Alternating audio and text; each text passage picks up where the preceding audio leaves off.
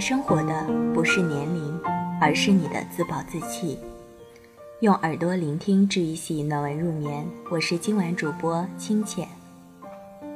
前段时间出差，跟多年不见的高中好友约饭，他抛家弃子陪我住在酒店，像中学时代那样彻夜聊天。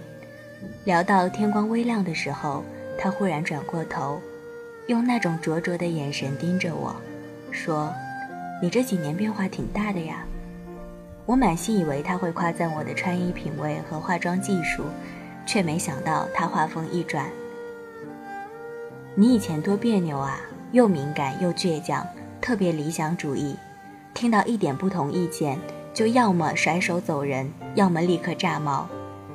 现在虽然老了几岁，胖了一圈，倒是变得圆融可爱了不少。把倒数第二句咽回去，我就勉强当你是在夸我。”我举起手中的抱枕威胁他。其实时间挺快的，不是？第一代九零后也快三十岁了。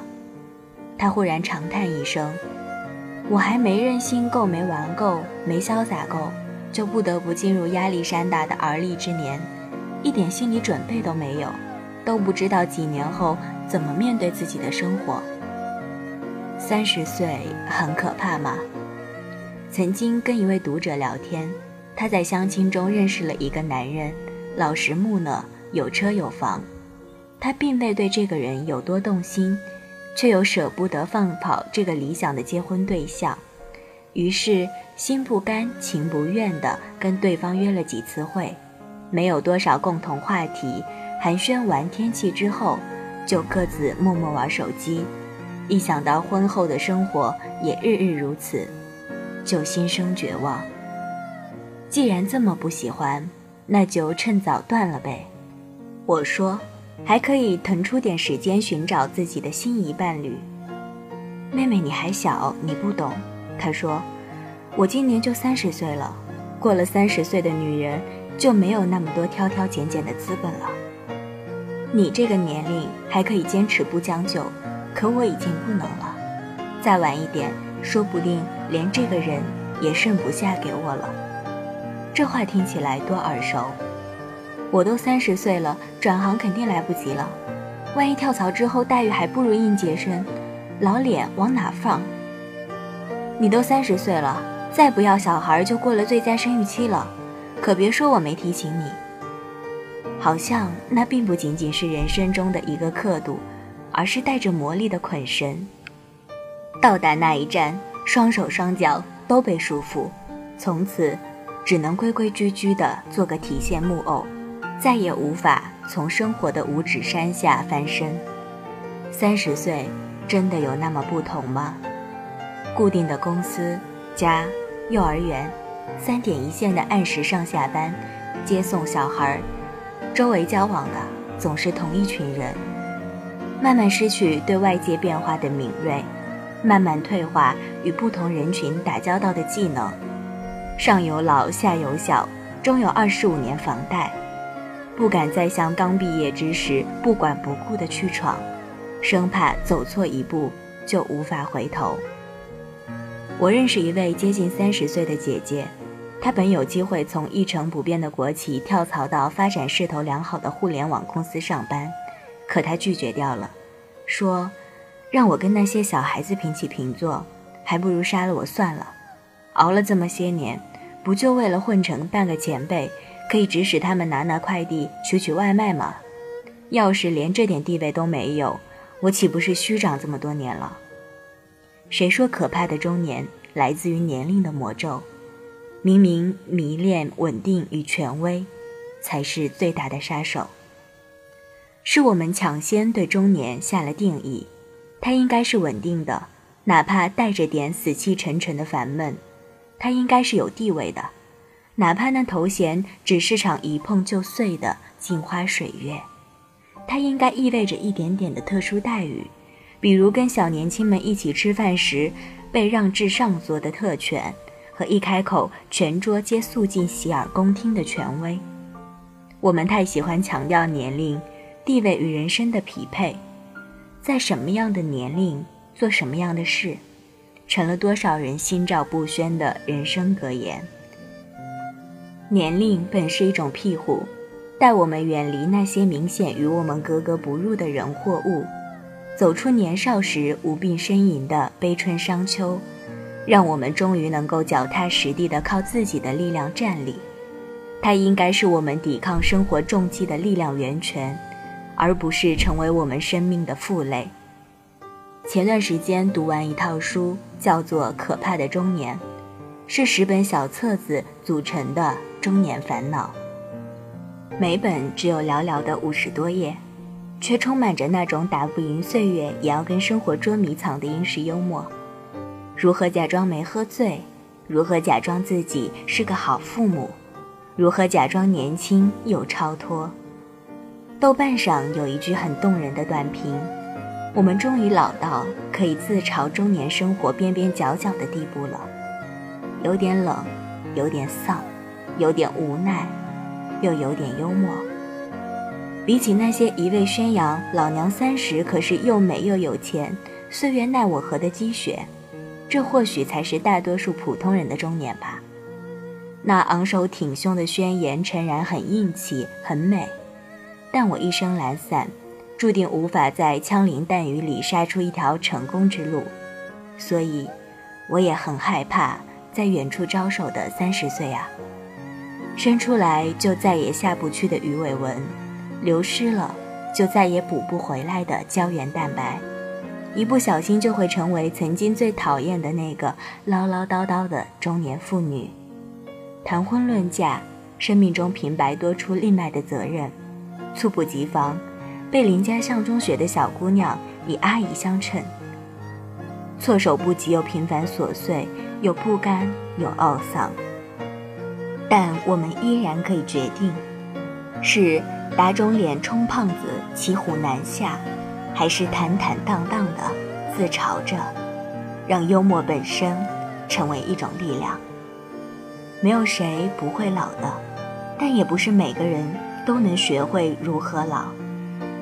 这世界上有那么多倚老卖老，那么多仗势欺人，那么多理直气壮的昏庸与腐朽，那么多人用着四位数、五位数的面霜修饰着脸上的纹路，但也终有人能老去的优雅且坦然。我很喜欢我在伊朗长大中的那个片段。马赞的外婆每天都会把刚开的茉莉花放在自己的内衣里，当她解开内衣的那一刻，茉莉花纷纷飘下，满是清香。而她搂着十四岁的马赞，说着悄悄话：“你这一生会遇到很多坏人，如果他们伤害你，就对你自己说，这是因为他们愚蠢。这样。”你就不会对他的残酷做出反抗了，因为没有比仇恨和复仇情绪更糟的东西了。永远保持你的尊严，真诚地对待你自己。人固有一老，或老而猥琐，或老而睿智，而我，好想成为他。我们永远无法左右时光的前行。但却能选择成为一个怎样的老人，在还年轻的时候学会如何老，这或许才是思考三十岁的最大意义吧。好了，本期的节目文章是来自作者陶瓷兔子。打败生活的不是年龄，而是你的自暴自弃。授权录制，微信公众号“少女成长研习社”，整理编辑花季。喜欢阅读或者你想要报名领读主播，你可以前往微信公众号“睡前晚安书友会”参与。我是主播清浅，我们下期再见。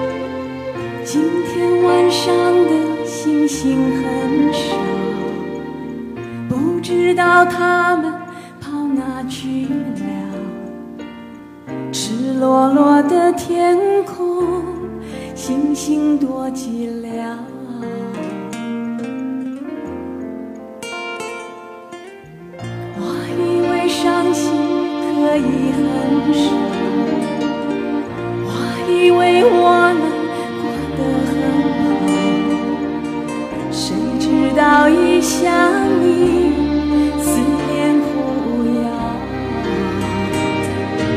无处可逃。想念你的笑，想念你的外套，想念你白色袜子和你身上的味道。想你。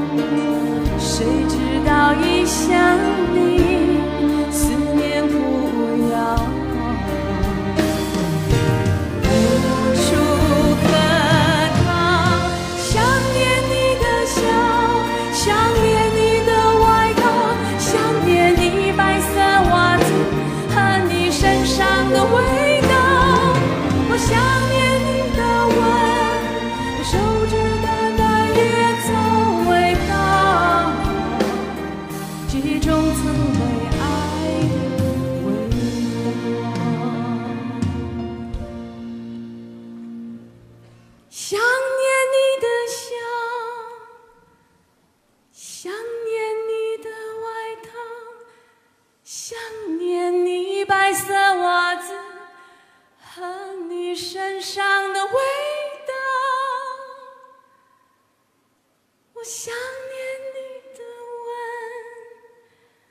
手指淡淡烟草味道，记忆中曾被爱。